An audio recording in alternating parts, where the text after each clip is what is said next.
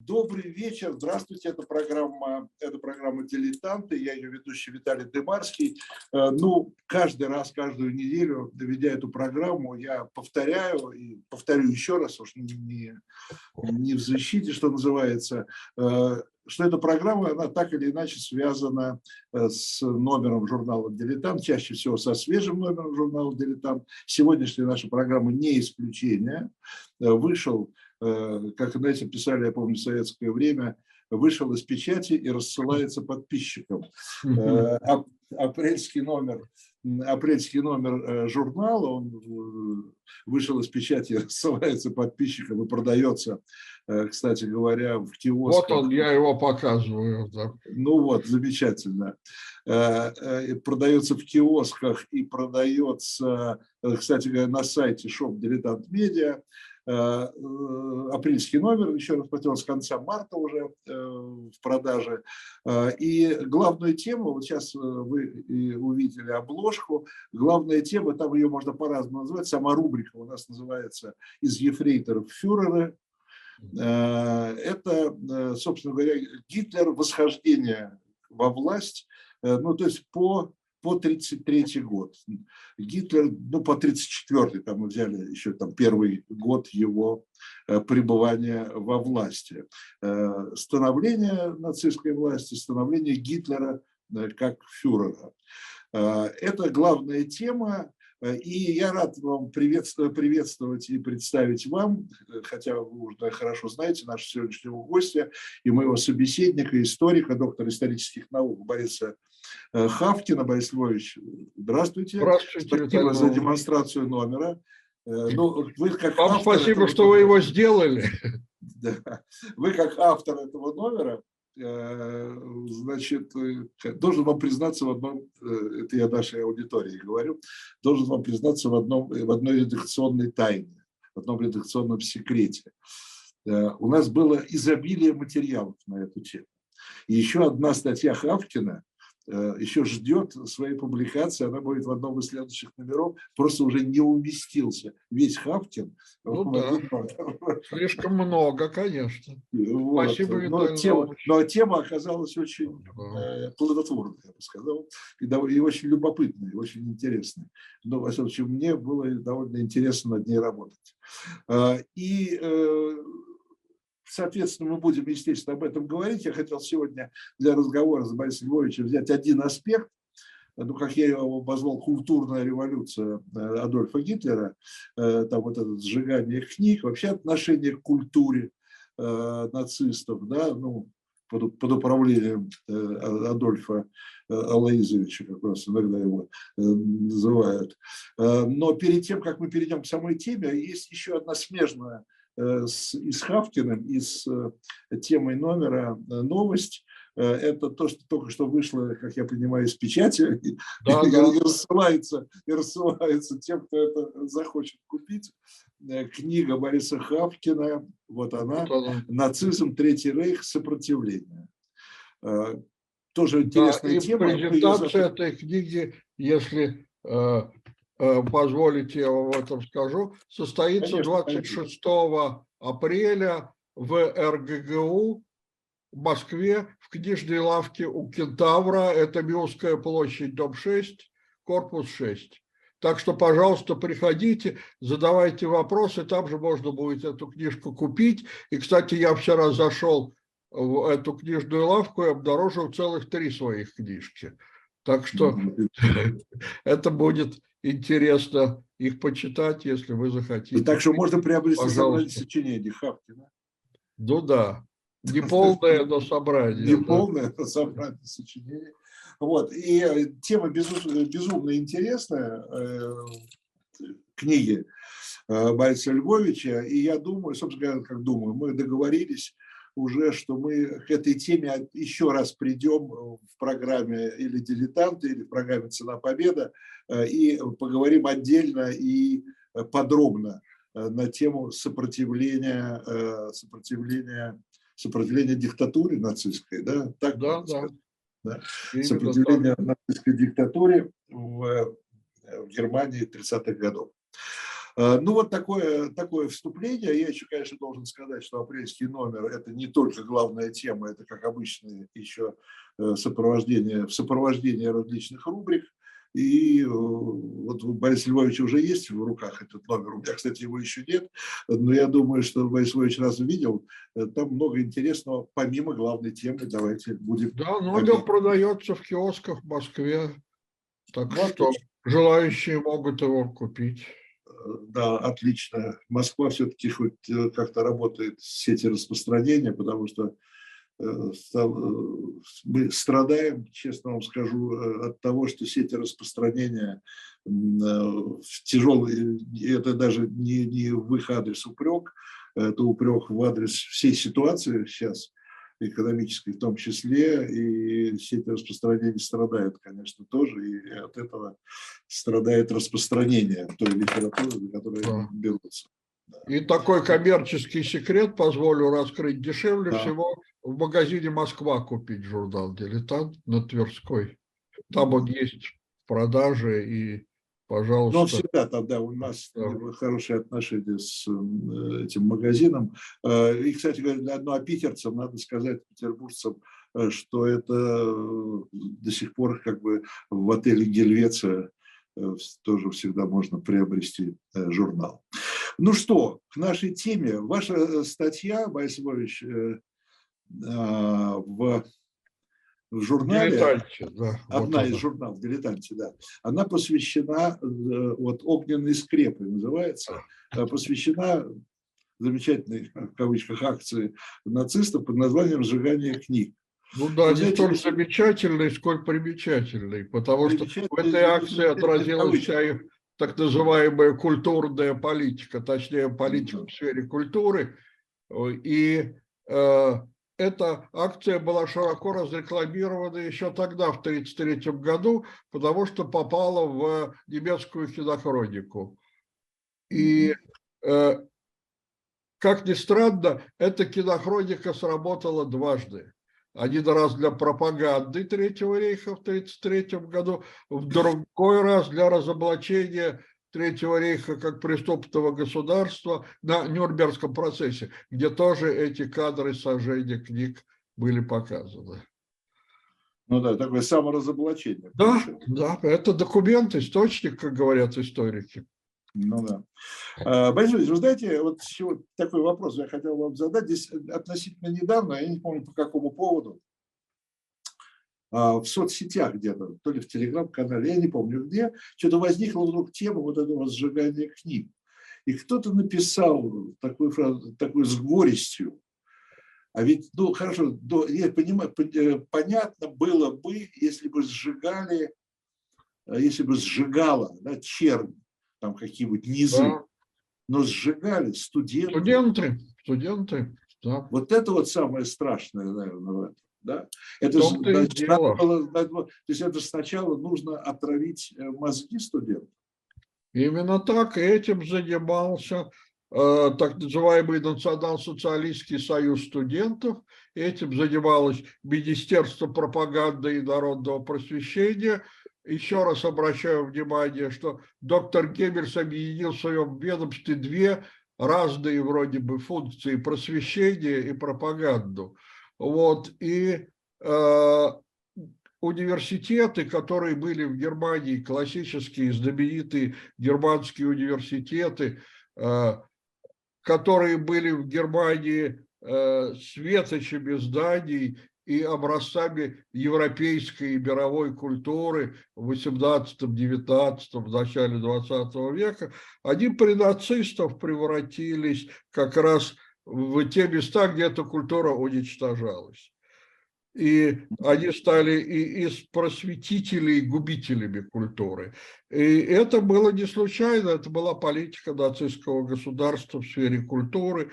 И академическое сообщество э, втискивалось в это прокрустово ложа э, расовой идеологической унификации образования, науки, культуры. Для чего? Для того, чтобы э, создать, ну, так называемого арийского нового сверхчеловека, который бы главным образом э, знал бы э, основы, конечно, наук, на то они и студенты, но и из своей профессии пожалуй, он бы выделял прежде всего вот эти, в любом случае, вне зависимости от профессии, расовые идеологические параметры. То есть главными предметами, как это не смешно звучит в нацистских университетах, было расенкунде, то есть расоведение, расовая теория, расовая гигиена и физическое воспитание.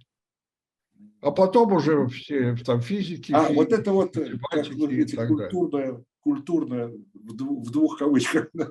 в двойных кавычках, политика, культурная, в смысле, в сфере культуры, она, э, то есть она была довольно целостной, можно так сказать. Да? Ну, она была Это... задумана концептуально как целостная, но для этого нужно было уничтожить и германский федерализм, что нацисты, кстати, сделали, и традиционные ага. академические свободы, и автономии германских университетов, что они тоже сделали. И по существу э, университетские э, кафедры стали рассадниками нацистской идеологии. Причем, еще раз, вне зависимости от того, что именно преподавалось на этих кафедрах, какие именно дисциплины, они все должны были э, преподаваться с позиции нацистской идеологии и, прежде всего, расовой доктрины, расовой гигиены, учения о высшей нордической расе. То есть эта система образования классическая была уничтожена, о чем немцы до сих пор ну, жалеют, сожалеют и пожинают от, плоды э, нацистской э, политики в сфере образования, потому что до, э, даже до сих пор, уже в 21 веке, университеты не совсем восстановились в своей лидерской позиции в мировой науке и культуре. Ну, хотя бы самый простой пример. До Первой мировой войны, в начале века 20 языком науки и университетов был немецкий в Европе. Теперь это английский даже в Германии. Многие курсы читаются в немецких университетах на английском языке. Ну, это такая общемировая тенденция. Правильно, но общемировым языком культуры и науки был немецкий э, до, ну, до да. Второй мировой. И до, и французы, тоже, французы тоже да. переживали. Да, да, да.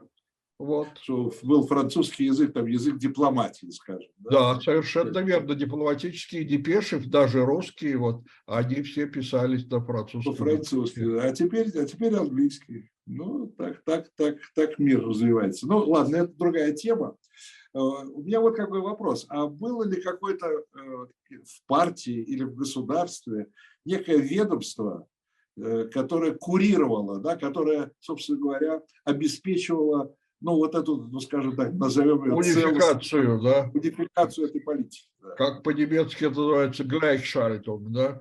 А, то есть именно унификация всего и вся, в частности, политики в сфере культуры, образования, науки. Да, этим ведомством было ведомство доктора Геббельса.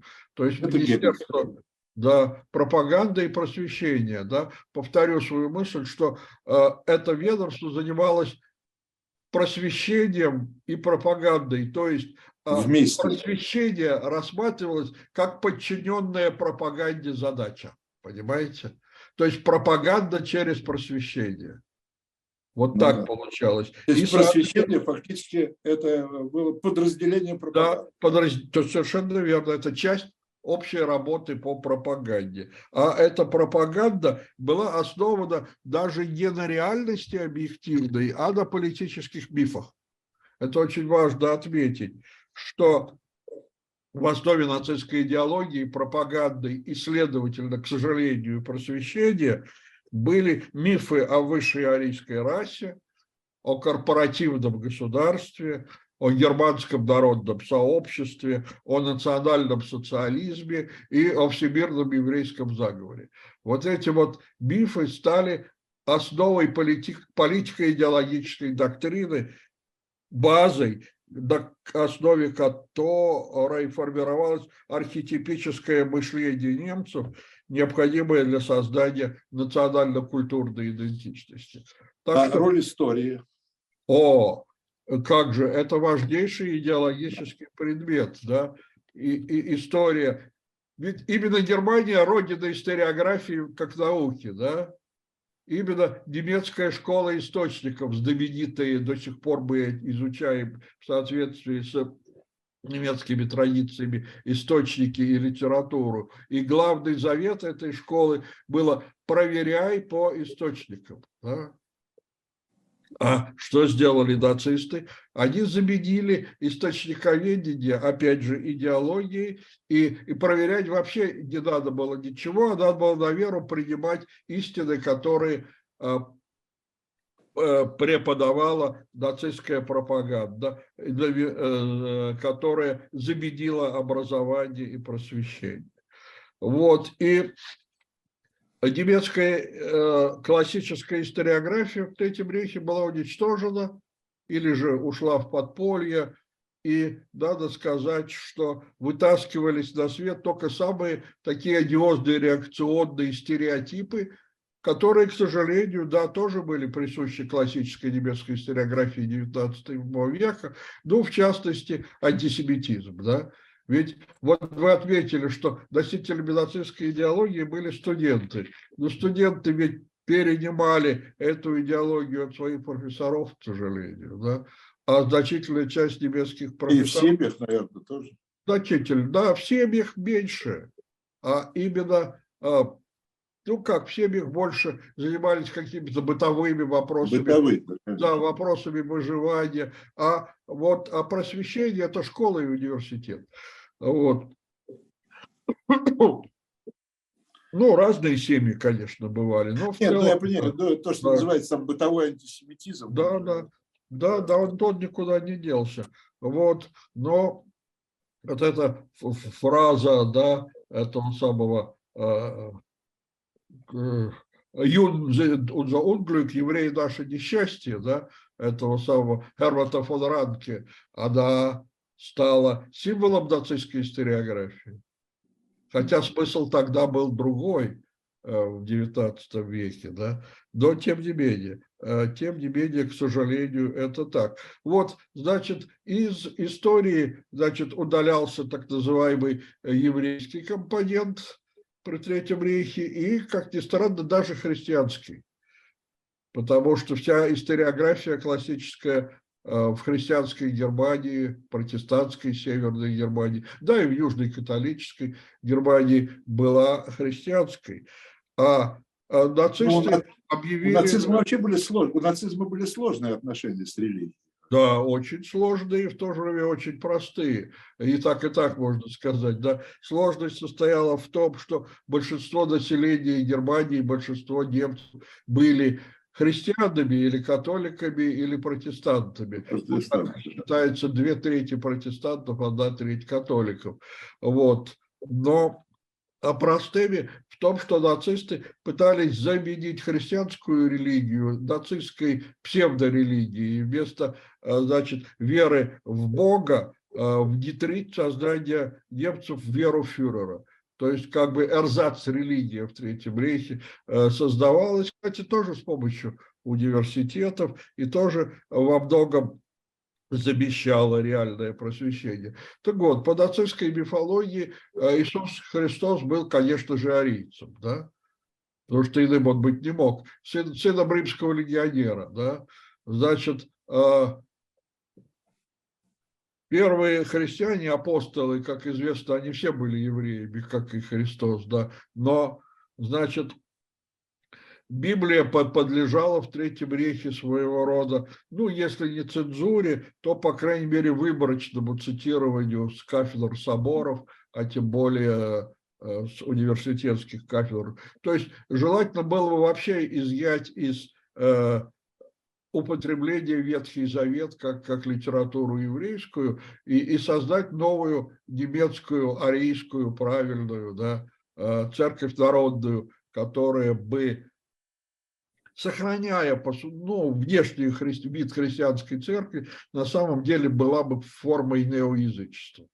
вот эти так называемые Deutsche Christen, немецкие христиане, они были нацистской церковью, псевдохристианской.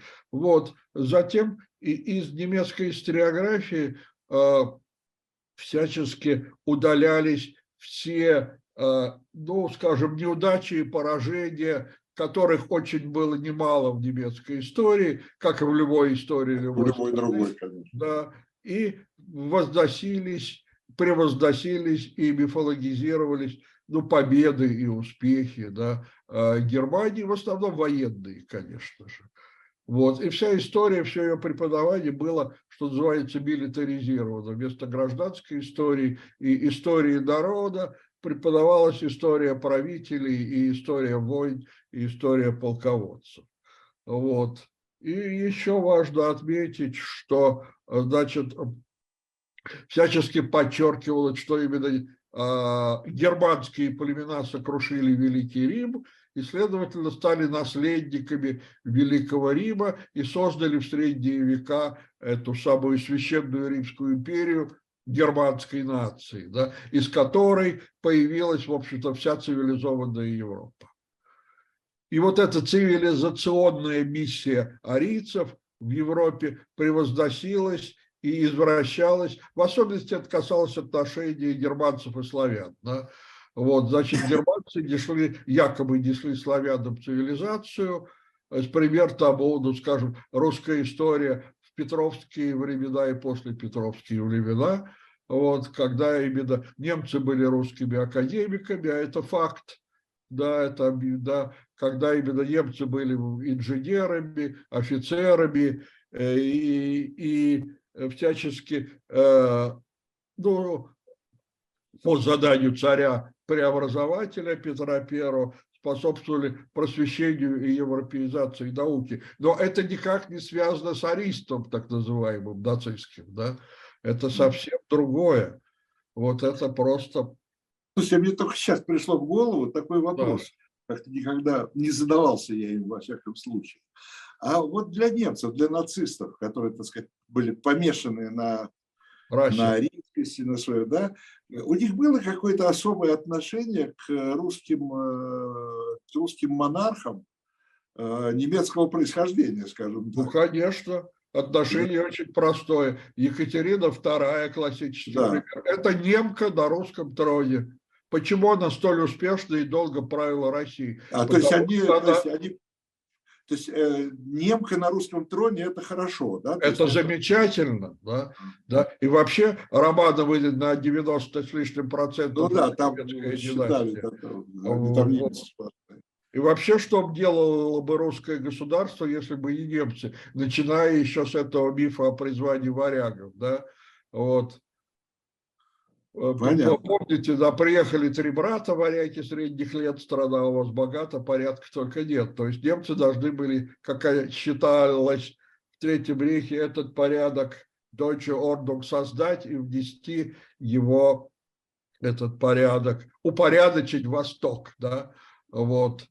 И, значит, как бы русское государство было создано ну, варягами, немцами, ну, немцев тогда еще не было, ну, скажем, э, нормандами, да, вот, нормандская теория, которую Ломоносов-то и всячески критиковал, хотя, в общем-то, сам получил прекрасное немецкое образование, как вы знаете, да, и был журнал на немке, и вообще был представителем, первым представителем просвещенного русского сословия, основанного на, на, на европейской культуре. А Ломоносов критиковал этих господ варягов, это, то есть сторонников варягской теории, русских академиков, да, Мюллера, Шлёцера, Байера, потому что они, во-первых, плохо говорили по-русски, вот. И они не понимали и не знали русскую культуру, историю, и просто а, а, создали теорию только потому, что, ну, действительно, первыми русскими князьями были варяги, это факт известный, очевидный,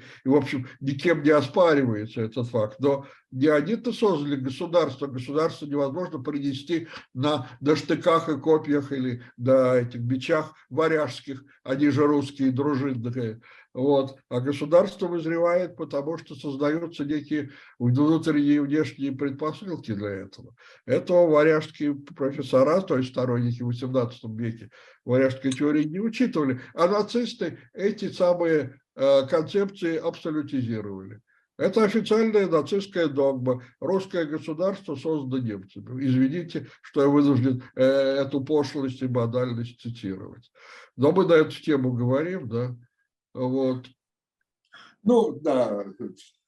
С другой стороны, глупо, наверное, что-то такое это опровергать как бы от, от обратного. Да? Ну, Ладно, оставим тогда это. Ну да, вот... есть, есть диалог культур, в конце концов, да, ну, да. есть взаимное влияние культур, народов, языков, традиций, и вообще ни одна нация не развивалась изолированная, да, это все известно и понятно, вот, и, но нельзя абсолютизировать ни, ни одно, скажем, иностранное влияние на Э, историю нашей страны, хотя в самые разные иностранные, в том числе и сильное немецкое влияние, конечно же, были.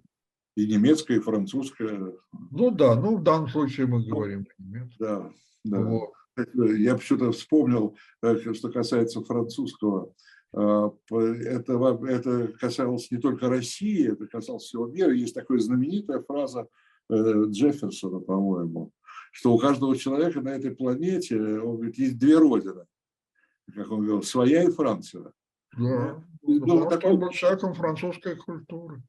Да, да. Ну, французская культура, да, да, и, и история Франции, фактически европейская история. И, да, да. Ну, ну, ладно, это, это оставим разговор для Франции. Э, у нас сегодня Германия, Германия в центре внимания. Э, Борис Львович, если вернуться еще к этой, к этой акции под названием «Сжигание книг», технология такого рода акций, я имею в виду, кто составлял списки, да, да, да, какие, да. какие критерии, да, и кто вошел в эти списки, кто да? вошел в эти списки, да, да.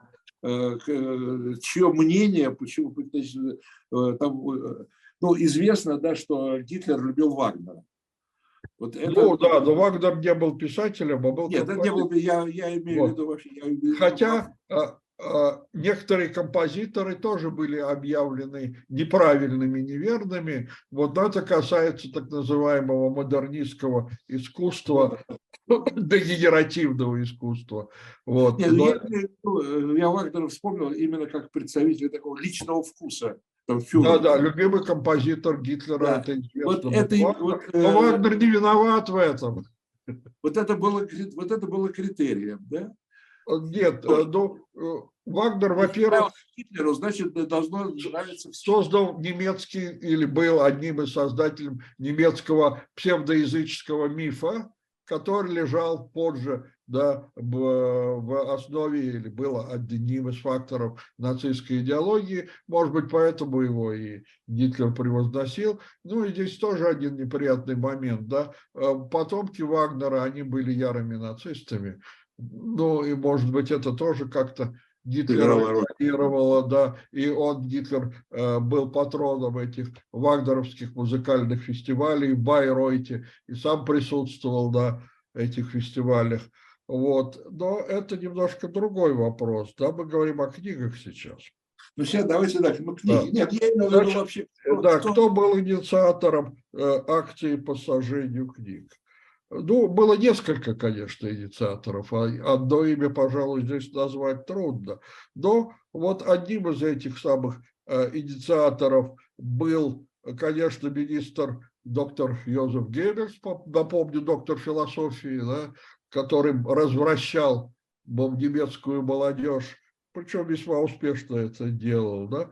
Затем это был немецкий драматург по имени Йост, э, который, э, сейчас помню его имя, Хайнц, по-моему, простое немецкое имя, значит, Йост э, в 1933 году сменил Генриха Мана на посту президента Академии немецкой культуры, возглавил Прусский государственный театр, был президентом Имперской литературной палаты, Имперской театральной палаты, то есть такой функционер от культуры, между прочим, в звании генерала СС. Вот, значит, И Йост э, написал вот э, до рубеже 32-33 годов э, пьеску, которая называлась «Шлагетер».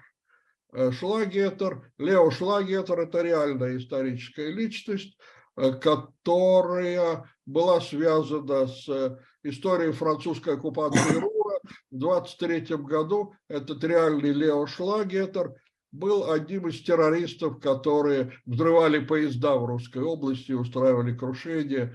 За, за что, кстати, и он был арестован, судим и приговорен к смертной казни. Значит, нацисты сделали из Шлагетера э, героя, образец для подражания, миф.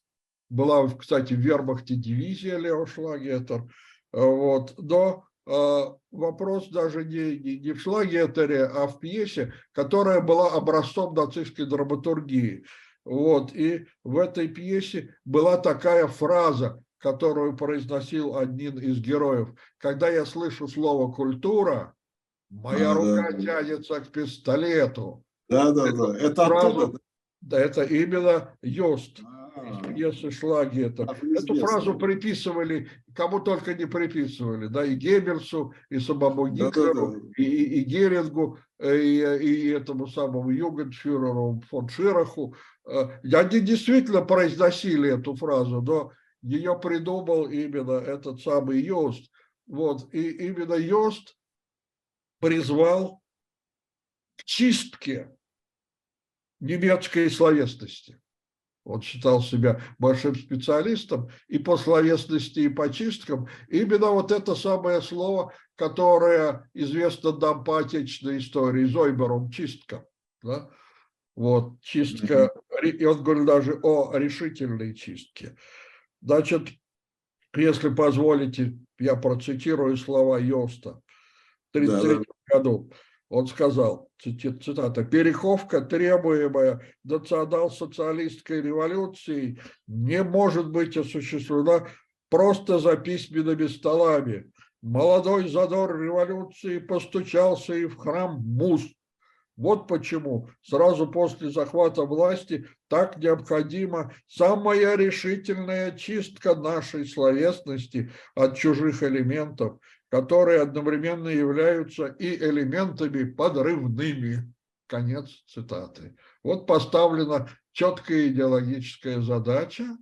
Вот.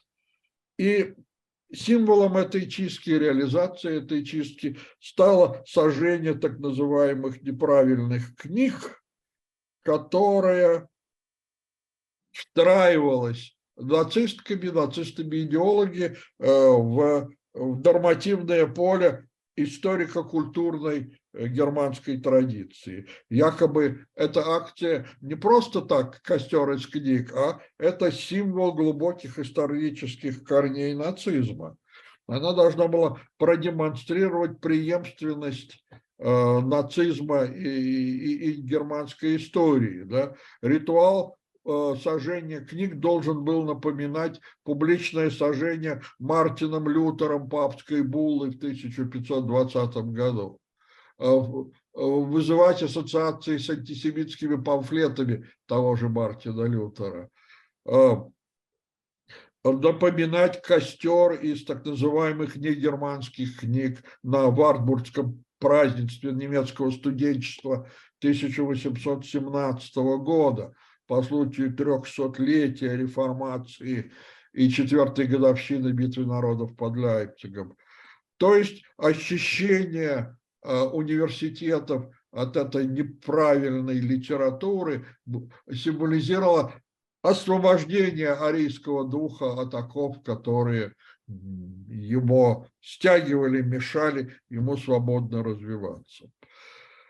Борис и, а... и, и реально этими вопросами ведала еще одна структура, я уже называл ее, это так называемый немецкий студенческий союз.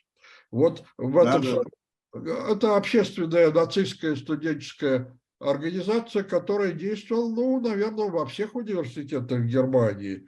Вот. И, и этот, этот самый союз как раз и занимался созданием студенческих комитетов по борьбе с негерманским духом.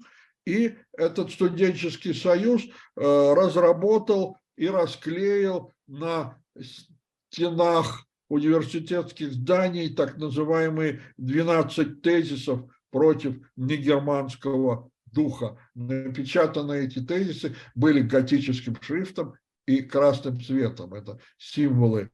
Вот. Если вы позволите, я вам эти тезисы прочту или не стоит. да. Они есть в журнале «Дилетант». Они вот. есть в журнале, давайте, да. Прочитаю, да? Ну, Значит, ну, 12 тезисов, да?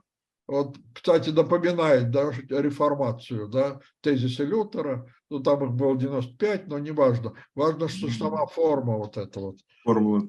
Тезисов. Так, первый тезис. Язык и письменность коренятся в народе. Немецкий народ несет ответственность за то, чтобы его язык и его письменность оставались быть чистыми и не фальсифицированными и выражали его народность. Второй тезис. Сегодня усилилось противоречие между литературой и немецкой народностью. Это состояние – позор. Третий тезис. Чистота языка и написанного, ну, видимо, можно перевести и текстов на этом языке, зависит от тебя. Твой народ передал тебе язык для сохранения. Дальше, следующий тезис. Четвертый. Наш опаснейший враг – еврей и тот, кто у него в кабале. Пятый. Еврей может думать только по-еврейски.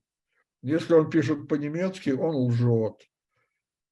Ну, продолжить или хватит нацистской пропаганды, Виталий Достаточно? Ну, хватит. Ну, да, понятно. Чтобы иметь представление. Да, чтобы иметь представление, да. Самых а, да. Ну, там, бывали ли споры в этих комитетах, которые э, выдвигали кандидатов на сожжение? Э, но в качестве примера, там, ну, э, во-первых, да, э, любую, любая литература Нет. подвергалась сожжению, или только общественно-политическая, или художественная? Да, в этом смысле жанры не только общественно-политическая, но и художественная литература тоже. Значит, был такой, ну вот мало кому известный парень, 29 лет, библиотекарь Берлинского университета, член нацистской партии по имени Вольфганг Херман, который по заданию вот этого нацистского национал-социалистского германского э, студенческого союза составил списки книг, которые подлежали уничтожению. Вредных книг, книг еврейских авторов, книг, которые бы идеологически не соответствовали доктрине нацизма. Эти книги подлежали, во-первых, изъятию из публичных, частных библиотек и конфискации из книжных магазинов. Во-вторых, эти книги подлежали специальному складированию под охраной членов этого союза для того, чтобы собрать ну, определенный массив этих книг чтобы было что сжигать, попросту говоря. Да? Всего в эти самые черные списки, составленные, э, составленные студентами-нацистами, вошли труды более чем 300 немецких, и не только немецких, но и иностранных авторов. В них были включены э, произведения еврейских писателей и любые тексты, которые были чужды нацистской идеологии. Значит, э, кроме этого, э, была специальная директива отдела прессы и пропаганды немецкого студенческого союза, которой позволялось произвольно расширять списки сжигаемых книг. Но обязательно среди авторов были следующие 15 имен. Вот это так называемый минимум миниморум, список обязательных авторов, подлежащих сожжению, и, и, и книги этих авторов запрещались это Георг Бернхард, Теодор Вольф, Эрнст Глейзер, Карл Каутский, Альфред Керр, Эрих Кестлер, Эмиль Людвиг, Генрих Манн, Карл Маркс, Карл фон Осетский, Эрich Мария Ремарк, Курт Тухольский, Фридрих Вильгельм Ферстер, Зигмунд Фрейд, Вернер Хегеман. Кроме того, были составлены так называемые расширенные списки, куда входили, в частности, Генрих Гейне, Томас Манн, Бертольд Брехт, Стефан Цвайк, Леон Фейштвангер, Эрнст Хемингуэй, Джек Лондон, Ярослав Гашек, Владимир Маяковский, Исаак Бабель, Ильф и Петров, Михаил Зощенко, Илья Эренбург, Максим Горький и другие писатели. А, то есть это только это касалось не только немецкой литературы? Конечно. Сжигали и, и, и Гашика, и Фейштвангер, а ну Фейштвангер он немецкоязычный, да, или немецкий, точнее, Хемингуэй, Джек Лондон, Маяковский, вот. Как ни странно, в Германии хорошо знали Маяковского, его переводили и читали, поэтому ну, вот и угодило. Маяковского, Маяковского вообще много переводили. Меня удивляет, знаете, что Ильф и Петров, которого практически не, он не переводимый вообще-то. Речь идет о ну, не он, в смысле, а филитонах Ильфа и Петрова, которые как раз легко переводимы, да, так же, как и Михаила Зощенку переводили на немецкий язык, чтобы показать, как ужасно живется в Советском Союзе, понимаете? Да. Вот. Да, да. Ну, то есть там терялась, терялся да, да. прелесть художественная, наверное. Да, терялось художество. Юмор терялся. Да, юмор, но они приобретали совершенно несвойственный. Другой характер. Другой характер. Да, антисоветский подтекст. Ну, вот. понятно. Ну да, тогда так понятно. Что в эти списки могли попасть ну, довольно, ну, почти все немецкие писатели, которые не были, так сказать, сторонниками нацистов. Но прежде всего, конечно, позор, что классики немецкой литературы попали в этот список. Это Генрих Гейне, это Томас Манн. То есть э, люди, без которых немецкая словесность немыслима. Вот. Ну да. А ну, скажите, раз уже разговаривали, там, если э, не только немецкая литература попадала, а э, в русской, скажем, литературе, да, в, русском, э, в русской культуре были имена, которые э, они признавали. Но одно имя я знаю. Это точно совершенно и во время войны они э, там открытки посылали. Это Достоевский. Достоевский – это любимый писатель немцев, да. Они его переводили, издавали, видели в нем как раз вот надлом русской души. Ну, это да, но да. это ну, там скорее больше, больше всего, я думаю, из-за антисемитизма. Антисемитизм, само собой. Но еще, понимаете, Достоевского использовали нацисты в пропаганде агрессии против да. Советского Союза, когда да. они говорили о том, что славянская душа слабая, и нуждается в сильном руководстве арийском, что доказано якобы в трудах Достоевского. Да, а антисемитизм Достоевского для Германии ничего нового не представлял собой, конечно же. Там были тексты и похлеще. Хотя, да, они, ну, да, это, это составляющую, к сожалению, присущую творчеству Достоевского активно-активно использовали в своей пропаганде. Ну вот, а, еще один вопрос такой общего характера, ну и, и конкретный вопрос. Э, общего характера это что вообще вся культура, вот эта вот нацистская, да, культурная политика, как вы говорите, нацистская, она была, в общем-то, тогда э, сориентирована, сориентирована в прошлое. Она такая, она, да. невероятно суперконсервативная была. Да? Дело в том, что нацисты совершили или совершали или пытались совершить так называемую консервативную революцию, да, революцию, направленную в прошлое. То есть они пытались, образно говоря, повернуть колесо истории вспять, да, вернуть Германию в добрые старые средневековые времена, что, конечно, было невозможно, да, вот. Но использовать при этом все достижения передовой техники и технологии. То есть по идеологии это было средневековье, причем желательно даже дохристианское, языческое. Вот. А по технологии это 20 век с его автомобилями, самолетами, танками. И, так. и вот поэтому, да, и поэтому было значит, как следствие отрицания, э, отрицания модернизма, вот эта вот выставка дегенеративного да, искусства. Да, да. да, выставка дегенеративного искусства не просто отрицание модернизма как а, одного из видов искусства. Дегенеративное искусство – это еще и а, термин и, и идеологическое клише для э, обозначения авангардного искусства, которое связано с так называемым еврейским большевизмом, с антигерманским духом, и поэтому представляет, самое главное, опасность для арийской расы, потому что это дегенеративное искусство разлагает культурно, идеологически разлагает арийцев. Кстати говоря, это важно, наверное, отметить, что нацисты использовали не только термин дегенеративное искусство, end art, это kunst, то есть end art, то есть искусство, которое как бы не искусство. Да, ну, перевести на русский действительно лучше так, как дегенеративное искусство. Они придумали совсем паскудный термин, который на грани непристойности. Но раз этот термин придуман, я его произнесу. Это Альфред Розенберг придумал слово «авторкунст», то есть искусство из заднего прохода. А, заднепроходное, заднепроходное искусство. искусство.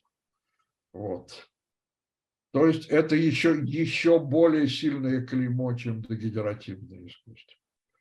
Вот. Что делать с этим самым дегенеративным искусством? Художник Адольф Гитлер определил ясно и однозначно.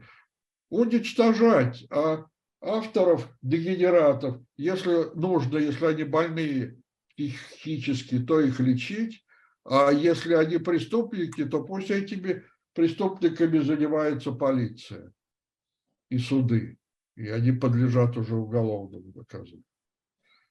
Ну, вот. Но, да, про выставку вы спросили. Значит, выставка дегенеративного искусства – это очень интересная была сама по себе выставка. Да? Дело в том, что был приказ изъять из всех музеев Германии э, произведения этого самого дегенеративного искусства. Всего было собрано более 650 произведений. Отбором, отбором кто занимался? Отбор отбором руководил, конечно, идейно господин художник Гитлер. Да, но практически этим занималось все тоже министерство, которым руководил доктор Геббельс. Те вот. же люди, что и да, да, но а практически этим занимался некий профессор Адольф Циглер, который возглавлял Имперскую палату изобразительного искусства. Еще один на, на, нацистский функционер от искусства. Значит, было отобрано 650 произведений из 32 музеев, и была идея такая, якобы она принадлежала Гитлеру. Следовательно, она сразу была реализована. Идея показать эти произведения народу, чтобы немцы ужаснулись, увидели, как это все отвратительно. И вот была в 1937 году, 19 июля, в здании галереи в парке Хофгартен открыта выставка этого дегенеративного искусства. Выставка работала до апреля 41 года, объехала годов. А то есть она такая постоянно действующая была, да? Ну, ну она передвижная, да, она сначала... Несколько лет, да? Потом в Берлине. Да, вот это мало кто знает, что с 37 по 41 год. А, то есть это не то, что там... Э, Собрали и сразу разобрали. Нет, нет. Вот, но за это время, вот это очень важная, важная цифра, эту выставку посетили более трех миллионов немцев. Это был рекорд для посещаемости музеев изобразительного искусства во всей Европе, который продержался до начала нынешнего века. То есть немцы ну, буквально ломились на это самое, посмотреть дегенеративное искусство, ловились на эту выставку. Так что ну, эффект да. получился обратный, да? Ну да, ну понятно, что публично говорили, наверное, одно, а думали другое. Да? Ну да, это известный феномен двойного создания. Да? Ну, конечно, конечно. Вот. Так что выставка имела огромный успех, пока наконец до То есть они не боялись, они, они настолько были уверены в, в дегенеративности этого искусства, что они не боялись ее показывать на протяжении длительного времени, считая, что люди убедятся в этом. Не, да, люди, и люди действительно убедились, что стоит эти картины смотреть, и это действительно интересно. Было э, на выставке представлено искусство Янкеля Адлера, Александра Архипенко, Энста Барлаха, Василия Кандинского, Отто Мюллера, Эмиля Нольде, Марка Шагала. То есть они имена уже, они великие, да? Ну да. На, на, на, на них теперь, что называется, ломятся зрители, чтобы это, э, эти картины увидеть, хотя бы иметь представление, да?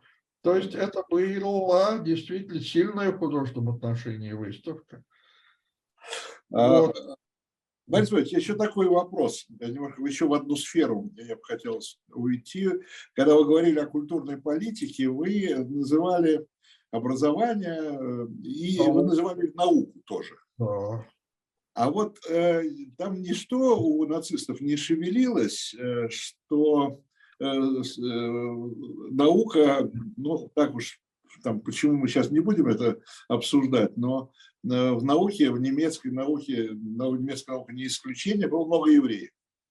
Именно и... это и шевелилось. То есть у нацистов, то есть идеологическое восприятие науки даже преодолело ну, практическую значимость этих вот научных изобретений. Они, они, это же было в ущерб науке. Да. Напомню вам, что в Ваймарской республике ну, почти половина нобелевских лауреатов от Германии были немецкие евреи. Да? И что э, они составляли цвет и немецкой, и мировой, и физики, и химии, и других естественных наук. Но что сделали нацистские? Они разделили физику на арийскую и неарийскую, математику на арийскую и еврейскую, да, химию то же самое на э, германскую правильную и неправильную еврейскую. То есть они тем самым уничтожили немецкую науку. Но, между прочим, изгнав, да, ученых э, с неправильными фамилиями неправильного происхождения или неправильной веры из немецких университетов и научных институтов, да, э, они как раз, наверное, я сейчас и подумал, может быть, очень хорошо и сделали, потому что тогда они не смогли создать атомную бомбу, например. Я только хотел сказать, да, да что... Которую создали эмигранты евреи в основном из, из Германии на британской и американской базе уже, да, вот. Вот я как раз хотел сказать, что они в ущерб себе это фактически, то есть они не успели сделать, из-за этого они не успели сделать атомную бомбу, к счастью. Ну да, к счастью, не успели, да, даже, я бы сказал, не смогли. Ну, не смогли, да. Да. Вот. Хотя немецкая наука была... Была самой-самой передовой, и, да. и, и, и Германия, как ни странно, ближе всех была к созданию атомного оружия. Это дело, да. Да. Но вот идеология здесь определила подход и, и к ядерной физике тоже. Вот. Теория Эйнштейна, например, да, ну это смешно, но тем не менее, э, некий, некий был такой профессор Вильгельм Мюллер, э, автор книги под названием «Еврейство и наука». Вот Мюллер писал, что теория относительности Эйнштейна – это, цитирую, «взрыв радости в предвкушении еврейского управления миром». Это вот концептуальный взгляд на теорию относительности, которая э, была объявлена, конечно, произведением еврейской физики и, и, и немецкой физики нечего, нечего делать в этой теории, да, ее нужно просто отвергнуть. И заниматься а, арийской наукой, да, вот. И то есть это привело к страшному кризису и немецкой науки, и образования.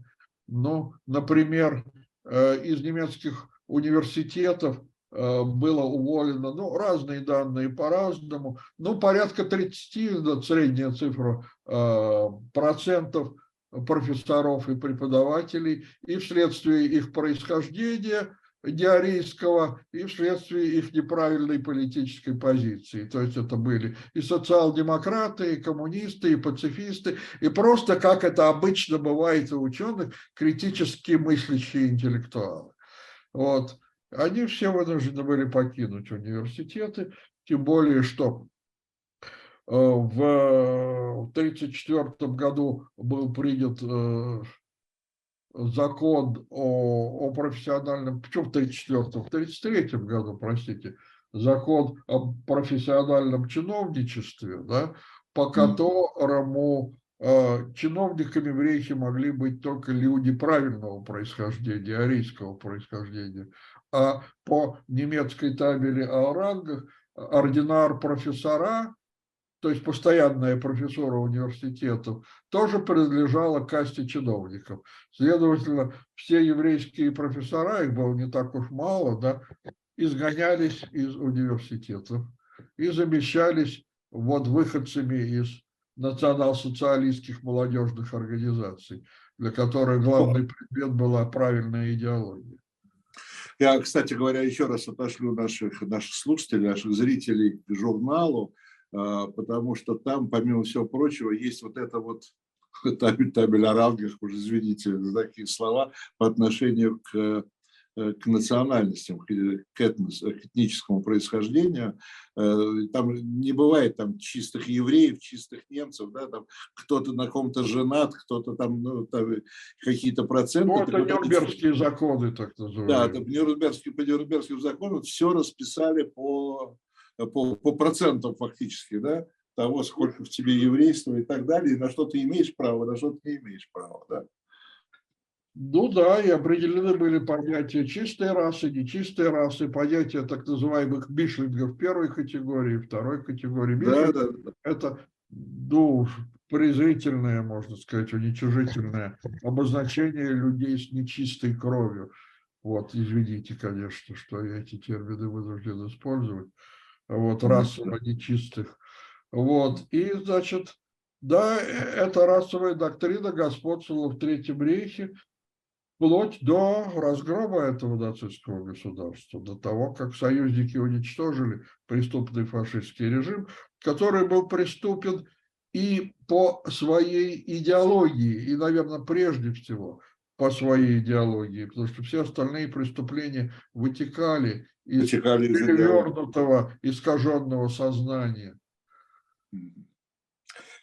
Спасибо большое. По-моему, очень интересно, познавательно и, и, и важно вот это все знать. Э, я говорю спасибо Э, Борису Хавкину э, и за сегодняшнюю беседу, и за его активное участие в подготовке номера и в подготовке материалов этого номера. Э, еще раз напоминаю, Спасибо что, вам, Виталий да, что это апрельский номер журнала «Дилетант», который вы можете, как Борис сказал, приобрести в Э, киосках. Вы можете обратиться на сайт Shop Дилетант Медиа. Э, там и журнал, и, да, и очень много исторической литературы. Э, может быть, как решит там издательство и Борис Львович, его новая книга, о которой мы сегодня тоже говорили. 26-го у Кентавра презентация. Да, 26-го в РГГУ, в РГГУ презентация книги. Захотите, может быть, она тоже попадет в, в историческую литературу, которую мы предлагаем нашей аудитории на сайте, на нашем дилетантском. Э, так что интересуйтесь историей, читайте журнал э, и до встречи. Мы встречаемся еженедельно. Всего доброго. До встречи, всего доброго.